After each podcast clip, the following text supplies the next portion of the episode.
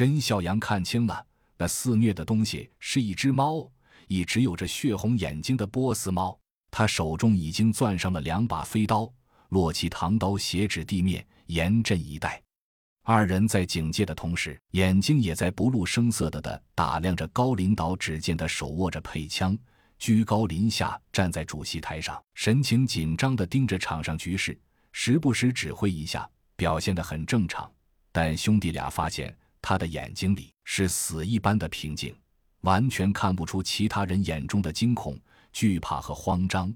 那是一种无法形容的平静，就像一潭死水。令兄弟二人甚至生出了淡淡的惧意。为什么？为什么他能如此淡定面对来去如风的丧尸猫？他的倚仗到底是什么？扭头看吴所长，他的眼神里只有深思，不知道在想什么。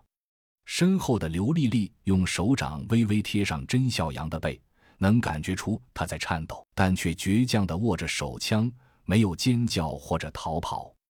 甄孝阳看了一会儿。突然发现，那只猫攻击的都是移动目标，只要你动，无论快慢，就会被攻击。静止的人们，比如高领导、吴所长，亦或是三人自己，都安然无恙。这是什么呢？难道甄孝阳有了一个大胆的猜测？低声急促对二人说：“这猫可能是瞎的，靠的是听声辨位。”二人惊觉，观察了五秒，果不其然。只有行动带起了风声的人，才会被一击毙命。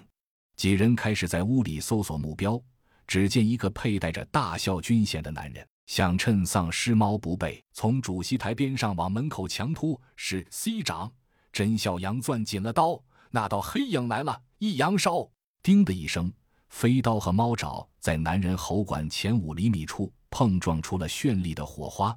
那只猫没受伤，感觉到真笑扬投掷飞刀带起的空气流动，落地的同时，蹭的一声扑跳过来。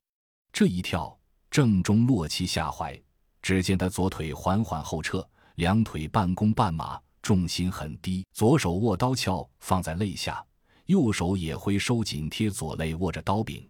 在丧尸猫临近真孝阳一米的时候，突然众人觉得眼前一花。